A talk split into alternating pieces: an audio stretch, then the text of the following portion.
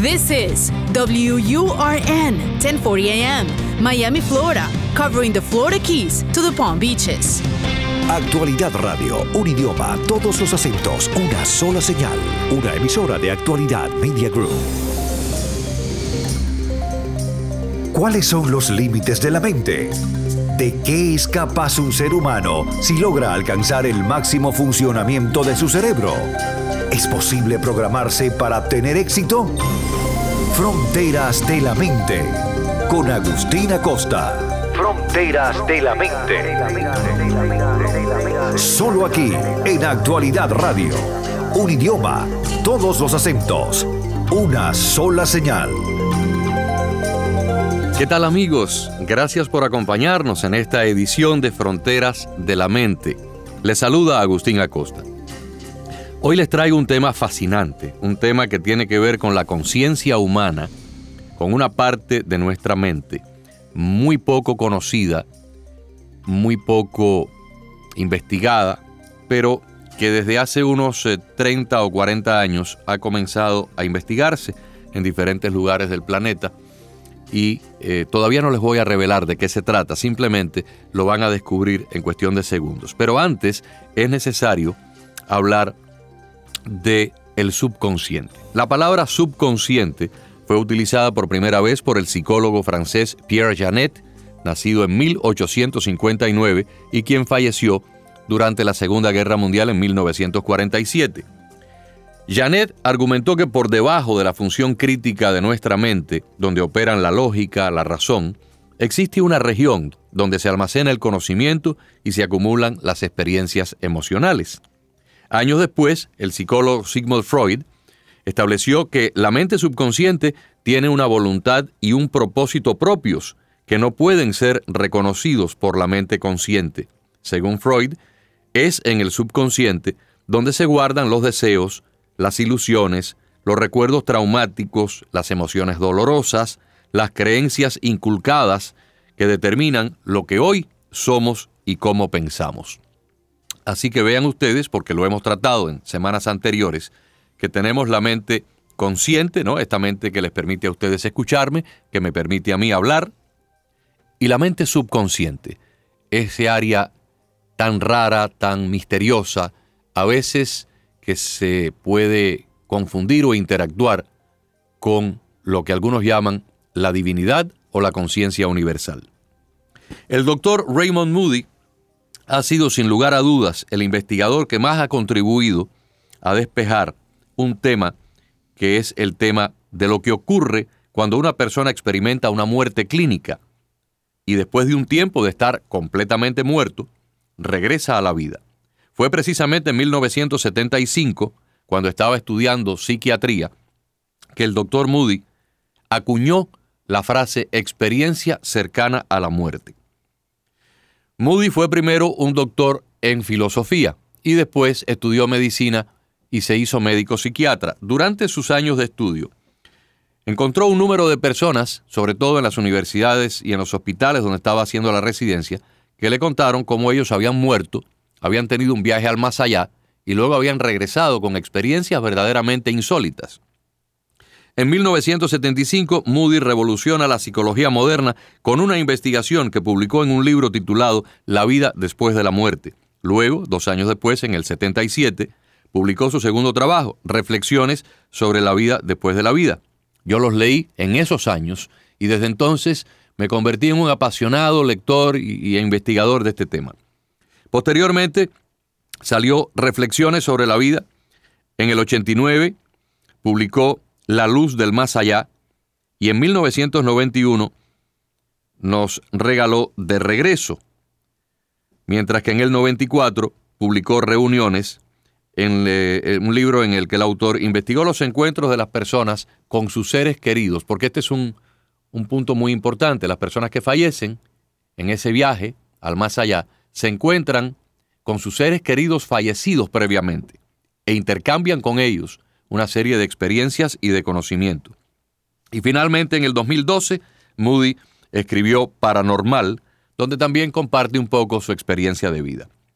Yo durante los años 90 fui invitado por la doctora Gregoria Merced, que es una profesora de la Universidad de Puerto Rico, a ofrecer una conferencia en la ciudad de San Juan. Creo que era el año 1994. Y allí conocí a la doctora Norma Agosto Mauri, una doctora que sigue practicando cirugía neurológica en San Juan en este momento. En ese año, la doctora me relató el caso de una monjita que murió durante una cirugía que ella le estaba practicando en un hospital de Puerto Rico. Prepárense para un relato fascinante. Después de varios minutos de tratar de resucitar a la paciente, la doctora se da por vencido, abandona el quirófano, se quita los guantes, se quita su máscara, se va caminando por un pasillo largo de unos 300 pies de largo y se sienta como vencida en su escritorio del otro lado del hospital. En ese momento suena el teléfono, es su esposo. El esposo no sabe lo que está ocurriendo.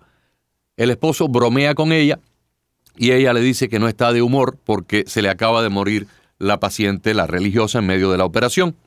Sin embargo, el médico anestesiólogo y varias enfermeras se habían quedado en el quirófano, recogiendo los instrumentos, limpiando todo y esperando a que vinieran a llevarse el cadáver de la anciana para la morgue para el depósito de cadáveres, ya habían certificado la muerte clínica de la señora. Y en ese momento, 20 minutos después, la señora resucita. Se forma un corre-corre espantoso, llaman a la doctora por los micrófonos, la doctora corre al quirófano, se tiene que esterilizar nuevamente, salva la vida de la monja. Meses después, durante una visita de rutina, la religiosa le confía a la doctora lo que le había ocurrido durante el tiempo en que estuvo muerta y le relata con lujo de detalles cómo ella ascendió, subió hasta el techo de la habitación, ahí vio lo que estaba ocurriendo en el quirófano y luego se fue flotando por todo el pasillo. Pasó de habitación en habitación, le pudo dar detalles de los pacientes que estaban en otros cuartos, le pudo dar detalles de las otras monjitas que estaban en el salón de espera esperando que terminara la operación. Y le pudo dar detalles de la conversación que la doctora tuvo con su esposo por teléfono a 300 pies de distancia de donde estaba el cadáver del cuerpo fallecido de la monja. Se estima que unos 15 millones de estadounidenses en este momento, unas de cada 20 personas, han tenido una experiencia cercana a la muerte o han sufrido una muerte clínica y han regresado a la vida. La gran mayoría de esas personas relataron a su regreso una serie de experiencias que pudieran explicar algunos de los pasajes más interesantes y misteriosos de la Biblia, pero también algunas de las investigaciones más avanzadas que se están haciendo a nivel de la conciencia, por un lado en la psicología, y a nivel de la física cuántica en laboratorios de Europa. Pero yo creo que antes de continuar tenemos que definir qué es una muerte clínica, porque para muchas personas a lo mejor la monjita, como otros, simplemente quedó dormida. No, la muerte clínica ha sido definida de la siguiente forma, y esto es prácticamente a nivel universal. Equivale a la finalización de toda actividad encefálica, exigiéndose que esta finalización sea completamente irreversible desde un punto de vista médico. La definición médica y legal se ha ido modificando ¿no? a lo largo de la historia y a medida que la tecnología ha ido avanzando. En el pasado el criterio para declarar una persona mm, clínicamente muerta era la ausencia de respiración y de latidos del corazón durante un tiempo. Sin embargo, con los avances tecnológicos el criterio tuvo que ser cambiado y los procedimientos actuales son los siguientes. Número uno, el registro de la ausencia de reflejos ante una serie de estímulos en los pies, en las manos y el pecho. Por eso es que a veces le abren el ojo al paciente y le ponen un rayo de luz para ver si la pupila tiene alguna dilatación. Si la pupila no se dilata, entonces le chequean la respiración. Si no hay respiración, le chequean la actividad cardíaca. Si no hay actividad cardíaca, el corazón ha dejado de latir, entonces lo último que se hace es obtener un electroencefalograma plano, si hay posibilidades de hacerlo. Si la persona está en un accidente automovilístico, no se puede hacer esto, pero si está en un hospital, se practica un electroencefalograma y si la raya del electroencefalograma es plana, se certifica la muerte clínica.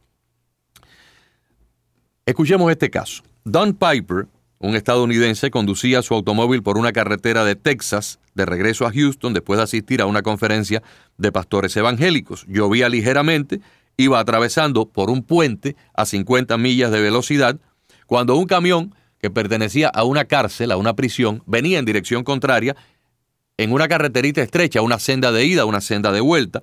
El chofer del camión se queda dormido, cruza la línea pintada de rayas, impacta a 50 millas el camión y a 50 millas el vehículo de Piper en dirección opuesta en el medio del puente y Piper fallece. Eran las 11 de la mañana 45 minutos del 18 de enero de 1989. Los primeros paramédicos tomaron 10 minutos en llegar allí.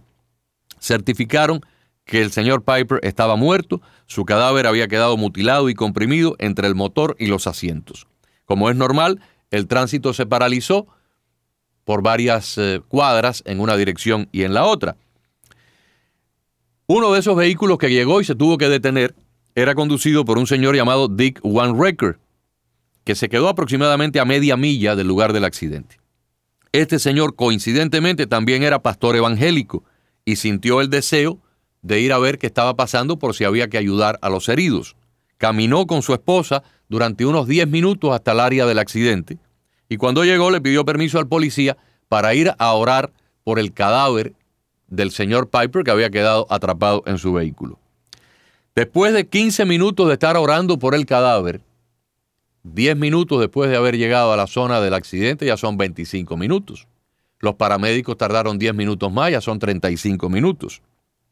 El caso es que durante 35 minutos el señor Piper estuvo en una muerte clínica y sin embargo resucitó. El señor One Record cuando comienza a ver los signos de vida en el cadáver, alerta a los paramédicos que corren, empiezan a darle resucitación al, cuerpo del, del accidentado y finalmente lo transportan en un helicóptero que tuvieron que llamar para llevarlo a un centro de, urgencias en un hospital cercano. Piper, después de estar 35 minutos sin oxígeno en su cerebro, y debo decir aquí que un cerebro se destruye por completo después de 6 o 7 minutos sin recibir oxígeno, Piper estuvo 35 minutos sin oxígeno y hoy en día es un hombre normal con una actividad eh, perfectamente normal. Es además conferencista, viaja por todo el país dando conferencias. Su cerebro no tuvo absolutamente ningún daño. Pero lo interesante es lo que él contó después de, regresar a la vida. Tuvo un encuentro con sus seres queridos fallecidos, tuvo un encuentro con un ángel y habló de que existe un más allá, donde todo se manifiesta a nivel de energía y donde la energía del amor es la fuerza más grande y más impresionante que el ser humano puede imaginar. El médico oncólogo Jeffrey Long es un especialista en radioterapia y ha realizado uno de los estudios integrales más fascinantes de las experiencias cercanas a la muerte. Entrevistó a 1.600 personas y hace unos 8 o 9 años publicó un libro titulado Evidencia del Más Allá. Y en este libro, el doctor Long expone nueve cosas que son fascinantes y se las voy a leer. La primera, el nivel de alerta de las personas que mueren clínicamente es mucho mayor durante su experiencia después de la muerte. Están más alertas del lado de allá que del lado de acá. Número dos, lo que vieron y escucharon los sujetos mientras estuvieron muertos luego puede ser corroborado por médicos y familiares. Por ejemplo, en el caso de la monjita puertorriqueña, lo que ella le dijo a la doctora que había escuchado era exactamente lo que la doctora Mauri Agosto habló con su esposo por teléfono, pero además la monjita pudo escuchar la voz del esposo de la doctora sin siquiera estar conectada a la línea telefónica. Número 3. Las personas ciegas de nacimiento, aquel que nunca ha tenido la posibilidad de ver una imagen porque su ojo está dañado o su nervio óptico está dañado desde el momento en que nació. Sin embargo, estas personas después que mueren ven perfectamente escenas, colores, imágenes que luego pueden narrar y contar cuando regresan a la vida. Número cuatro, las experiencias, lo mismo le ocurren a una persona bajo anestesia general, que es médicamente imposible, que a una persona que ha tenido un accidente y no estaba anestesiado. Número cinco, el fallecido casi siempre experimenta una revisión de su vida, como si le pusieran una película intensamente rápida de todos los acontecimientos de su vida desde que comenzó a tener uso de razón en su niñez hasta el momento en que fallece. Número 6, los sujetos se encuentran con sus seres queridos y con amigos fallecidos y la comunicación con estas entidades o estos seres no es a nivel de voz, sino telepática. Se intercambian expresiones de júbilo, de alegría, de amor, pero a nivel telepático. Y luego, las experiencias relatadas por niños muy pequeños incluyen las mismas características de personas adultas.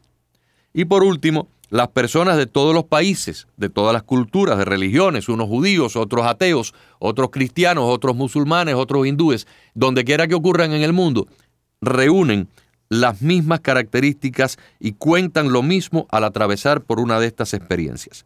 Y lo más importante es que cuando estos sujetos regresan a la vida, tienen un cambio radical en su estilo de vida. Los que han sido amantes del dinero se desmaterializan y casi todos se tornan mucho más espirituales, no más religiosos, más espirituales. El doctor eh, Ping Van Dommel es un cirujano cardiólogo holandés, publicó en el 2010 un libro titulado La conciencia más allá de la vida. Me lo estoy leyendo por segunda vez en este momento, es un libro fascinante se lo recomiendo al que esté interesado en este tema, La conciencia más allá de la vida. Claro, está en inglés. En este libro, el doctor analiza el complejo tema de la conciencia y lo contrasta no solo con la interpretación médica convencional, sino con los más avanzados descubrimientos de la mecánica y la física cuánticas. Iván Lomo llega a una conclusión que dice así. Después de analizar a cientos de pacientes, de pacientes, llego a la conclusión que la conciencia no es más que un retransmisor para esta dimensión de nuestro ser. Es como una radio que mientras vivimos aquí sintoniza con este universo. Después de nuestra muerte, simplemente cambia el dial porque se sintoniza a una nueva transición, a una nueva dimensión. Es una transición porque morimos en una dimensión para pasar a otra dimensión diferente. Fíjense que la conciencia, de acuerdo a estas personas que han tenido esta muerte clínica y han regresado, trasciende. Una vez que la persona se desprende de su cuerpo y se eleva, se encuentra con seres fallecidos, con ángeles, deja atrás el cadáver y los paramédicos o los cirujanos que lo estaban atendiendo y entra en otra dimensión y puede ver, puede oler, puede escuchar, puede sentir puede comunicarse telepáticamente y puede sentir las transmisiones de energía y de amor de aquellos que fueron sus seres queridos que ya fallecieron previamente. Varios doctores han estudiado esto recientemente. Penny Sartori y Bruce Grayson publicaron implicaciones clínicas de la experiencia cercana a la muerte. Michael Sabon publicó un libro titulado La experiencia cercana a la muerte en el diario de la Asociación Médica Americana. Y el doctor Ken Ring publicó La visión de la mente, experiencias extracorporales de los ciegos. Y este es un libro muy importante, porque la mayoría de estos pacientes son ciegos de nacimiento, gente que nunca ha visto nada, gente que no sabe lo que es la diferencia entre el color azul o el blanco, el rojo o el, o el negro. Y sin embargo, cuando mueren, automáticamente adquieren una visión, pueden relatar con lujo de detalles imágenes visuales que no podían ver mientras estaban vivos porque su vista estaba totalmente dañada. Uno de los casos más impresionantes que ha habido recientemente es el de un médico graduado de Harvard, cirujano del cerebro, se llama Evan Alexander. Alexander estuvo una semana en coma y murió por una meningitis bacterial que le destruyó parte de la corteza cerebral. Sin embargo, resucitó sin ningún daño en su cerebro y ha escrito dos libros, La prueba del cielo y El mapa del cielo, donde cuenta su extraordinaria experiencia. No voy a tener tiempo de darles muchos más detalles del doctor Alexander, tal vez en otro programa de otro momento, pero también otro caso interesantísimo es la doctora Mary Neal, cirujana de la columna vertebral, quien falleció ahogada en un río del sur de Chile en 1999, hace 18 años, donde ella y su esposo habían ido a practicar el deporte de la navegación en canoa, lo que se llama kayaking, ¿no? en aguas turbulentas. Su esposo, también médico cirujano, permaneció al lado del cadáver de su esposa durante 20 minutos después que sacaron el cuerpo del agua, del río, pero había estado otros 10 minutos sumergida en el fondo del río, o sea, pasó 30 minutos muerta. Y sin embargo, media hora después, en que el corazón y los pulmones de la doctora estaban completamente sin ninguna función, la doctora McNeil resucita y cuenta una experiencia fascinante, fascinante en un libro titulado Al cielo con regreso, To Heaven and Back. Y uno de los casos más fascinantes también es el médico Rajiv Party. Este doctor, graduado de medicina en la India, que es su país de origen, se trasladó posteriormente a Gran Bretaña. En Gran Bretaña volvió a estudiar medicina, se hizo médico en Gran Bretaña y luego fue contratado por una universidad de California para enseñar. En California quiso también practicar medicina, tuvo que pasar entonces por una residencia de anestesiología. Y una vez que se hizo anestesiólogo, fue contratado en un hospital y llegó a ser el jefe de anestesiología de un hospital en California, enseñaba en la universidad y además tenía una práctica privada. Rajiv Party, enferma de la próstata, vino aquí a Miami a una operación de la próstata. La operación fue muy exitosa, pero sin que él lo supiera contrajo una bacteria hospitalaria. Regresó a California y como a las tres semanas adquirió una septicemia, una infección bacterial en todo el abdomen, cayó en un coma, fue a una mesa de cirugía y allí murió. Durante la cirugía sufre un paro cardíaco y estuvo varios minutos muertos. Cuando regresa, o mejor dicho, antes de regresar, cuando muere, se encuentra con su padre. Y su padre, que había fallecido 20 años antes, le dice, te vamos a dar una oportunidad de regresar a la vida pero tú tienes que cambiar radicalmente tu forma de ser. Y el padre lo lleva al contacto de un ángel. Y el ángel le dice, Rajiv Party, tú te has dedicado al materialismo. Cada paciente para ti es una forma de hacer dinero y tú no tienes ningún apego por la vida humana. La medicina solamente es para enriquecerte. Rajiv Party vivía en una casa de 15.000 pies cuadrados en uno de los barrios más lujosos de California con dos anillos de seguridad. Tenía siete u ocho automóviles y era un hombre multimillonario.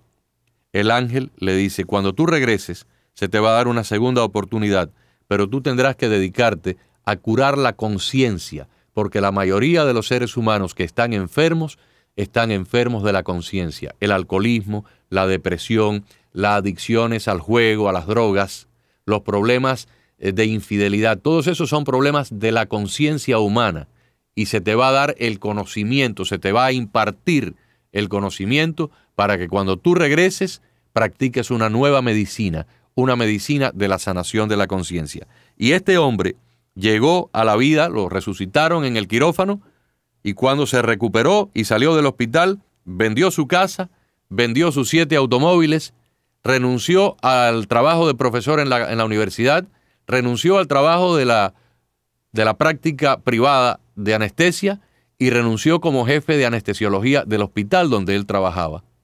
Y abrió un centro para el tratamiento de la conciencia humana. Este es uno de los casos más dramáticos por esa frase bíblica que dice, por sus frutos lo reconoceréis.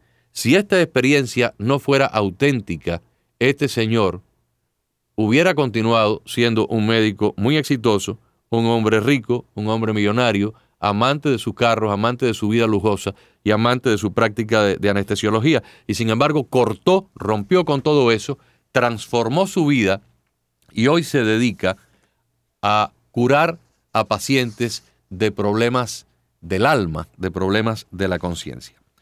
Les voy a decir algunas de las cosas en el poco tiempo que nos queda que salen como denominador común de todas las personas que tienen esta muerte clínica y luego, después de un número de minutos, en a veces una hora, 45 minutos, 30 minutos, regresan eh, a, la, a la vida sin ningún daño cerebral. Después de la experiencia extracorporal, o sea, de la separación de la conciencia del cuerpo físico, el cuerpo físico flota a una altura superior, casi siempre pegado al techo, por encima de las personas que están atendiendo al cadáver en un accidente o en un quirófano o alguien que ha tenido un infarto y cayó al suelo. Inmediatamente viene una agudización de los sentidos y una visión esférica. La persona puede ver 360 grados alrededor, como hacen las abejas. La comunicación se convierte en una comunicación telepática. No hace falta la conversación humana. Hay un aumento extraordinario de la intensidad de las emociones. La mente puede viajar de un lado a otro. Cuando Rajiv Party murió en California en un hospital, se trasladó a la India y observó una conversación que su mamá y su hermana estaban teniendo en la ciudad de New Delhi, que luego ellas pudieron corroborar cuando él se recuperó. Fíjense que California y la India están en lugares diametralmente opuestos del planeta. Luego está el encuentro con seres fallecidos previamente, también que es algo muy interesante. Cuentan estas personas que aquí abajo tenemos un concepto del tiempo. Por ejemplo, a mí me queda un minuto y medio de programa. En el más allá, en la otra dimensión, no existe el tiempo. El tiempo ha desaparecido. Las personas pueden visitar lugares o planos nunca antes visitados, pueden sentir el amor expresado en forma de una energía. Todas las cosas del otro lado vibran, tienen una vibración energética como si fueran ondas de luz.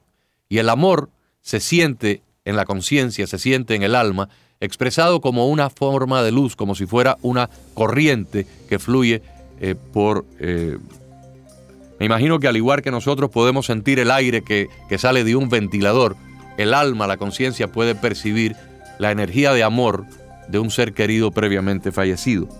Igualmente puede haber un aprendizaje gigantesco de un caudal de conocimiento universal que es impartido telepáticamente por un ángel o por un ser de luz a, la persona que acaba de fallecer, como fue el caso del doctor Rajiv Party, el cual había estudiado anestesiología y le impartieron de pronto, en cuestión de minutos o de segundos, un conocimiento, un caudal de conocimiento médico para que pudiera luego dedicarse a otra rama de la medicina acá en, en la Tierra a su regreso. Y luego, estas personas encuentran una barrera, un muro, un límite más allá del cual no pueden pasar.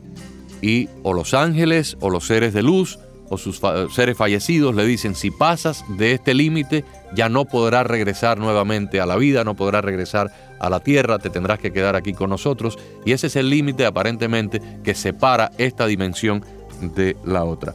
Y luego la mayoría de estos sujetos experimentan una dramática transformación de vida. Cuando regresan acá se tornan personas menos materialistas, más amorosas, más espirituales, lo cual ayuda a poder evaluar cada una de estas experiencias y de cierta forma certifican de que no están mintiendo, que no es un fraude, que no son unos charlatanes, sino que hay algo muy poderoso que ocurre después de la muerte. Se nos terminó el tiempo. Aquí en nuestro plano terrenal el tiempo sí dicta el comienzo y el final del programa, pero la semana próxima tendremos mucho más con otro tema fascinante de las fronteras de la mente. Fronteras de la mente con Agustina Costa. Fronteras de la mente.